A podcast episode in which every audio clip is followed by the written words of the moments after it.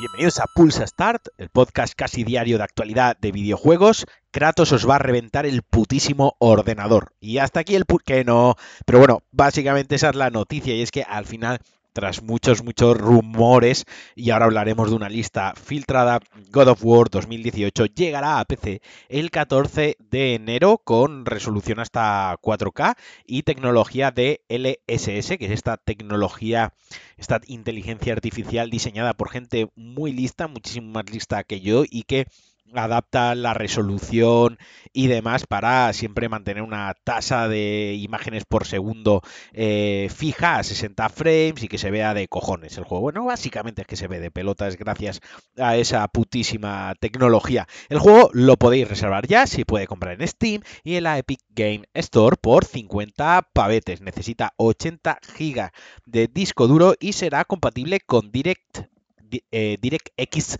11. Y una cosita, también se podrá jugar en panorámico, monitores ultra wide, ultra wide de ratio 21.9. A mí esto siempre me ha parecido una atrocidad, pero creo que, que, es más el problema mío porque hay muchísima gente a quien le encanta y que lo disfruta. Desde Sony han dicho que quieren aprovechar todo el, potencial del hardware, el poder del hardware que da en los PCs para ofrecer la mejor y más impresionante experiencia de God of War. O sea, ya es impresionante por si PlayStation 5 ya se ve de cojones, se va a 60 frames. No sé eh, cómo cuánto de mejor eh, se verá en PC. O sea, a lo que voy. No sé que quien lo tenga ya en, en, plataforma Sony le merezca la pena volver a jugarlo en PC. O sea, esto es una gran noticia para los jugadores de, PC que no lo han catado, que no lo han probado, pero no sé el santo cualitativo realmente si se puede cuantificar y si realmente se va a ver de, jugarlo en una Play 5 a jugarlo en un PC. Recordemos eh, que God of War lleva vendidos 20 millones de juegos, es una auténtica barbaridad y ahora en PC no va a vender más. ¿Y qué decía yo de la lista de, la filtración? Y es que hace, hace relativamente poco en hubo un leak en Reddit de una lista de un fallo de seguridad de GeForce Now, del servicio de juegos de GeForce al estilo el Game Pass, bla, bla, bla, bla, que se había filtrado que juegos que iban a salir y había una lista de juegos de PlayStation, entre ellos Uncharted, Helldivers 2, Horizon Forbidden West, GT7 Gran Turismo 7, God of War, Returnal, Demon Souls, Ratchet Clank, Sackboy, Gods of Tsushima y bueno, de momento se está cumpliendo. O sea, eh, God of War confirma una vez más que esta lista iba bastante, bastante encaminado. Se quedaría fuera Bloodborne, Spider-Man, The Last of Us, Las Guardian, Gravity Rush y estas cositas mucho más, digamos, bombazos, mucho más nicho de Sony, que entiendo que se las guarda porque, bueno, al final ahí es donde están los exclusivos eh, guapos, guapos.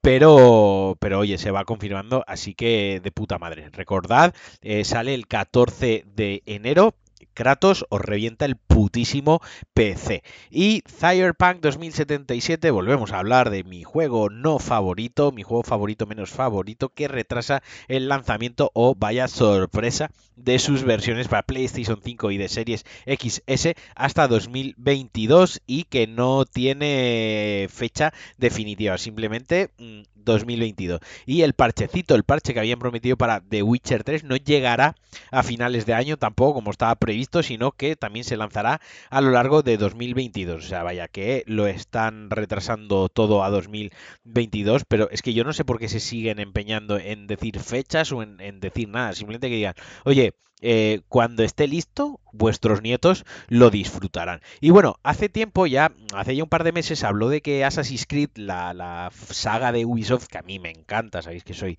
mega fan, iba a dejar ya de tener entregas numeradas o entregas con nombre propio, entregas únicas por así decirlo, y que apostaría por un modelo más de juego como servicio llamado Assassin's Creed Infinity, algo más al estilo Hitman, ¿no? Por temporadas o por misiones. En Hitman, cuando salió Hitman 1, pues ibas comprando, iban saliendo las misiones y las ibas comprando de poco a poco y luego salía el juego completo. Pues bueno, pues al parecer, según rumores bastante acertados, bastante ciertos y que vienen de una fuente bastante fiable, podremos jugar eh, experiencias, entre comillas, remake de anteriores entregas, porque a lo mejor podemos jugar al putísimo Assassin's Creed 1 o a uno de mis favoritos, que es Black Flag, o Assassin's Creed Unity, el de, el de Francia, que es una auténtica chulada. El de París es alucinante, creo que a nivel de diseño y a nivel de ciudad como tal es el más, más, más guapo de todos. Y bueno, hasta aquí el Pulsa Start de hoy. Espero, como siempre, que os haya gustado. Me podéis dejar valoraciones en vuestra app de podcast favorita y podéis eh, colaborar conmigo si os apetece, si os parece bien, si os gusta lo que hago. Patreon.com barra Alejandro Marquino. Como siempre, me despido de vosotros con un abrazo, con un besote. Os quiero disfrutar del día, aprovechadlo y adiós.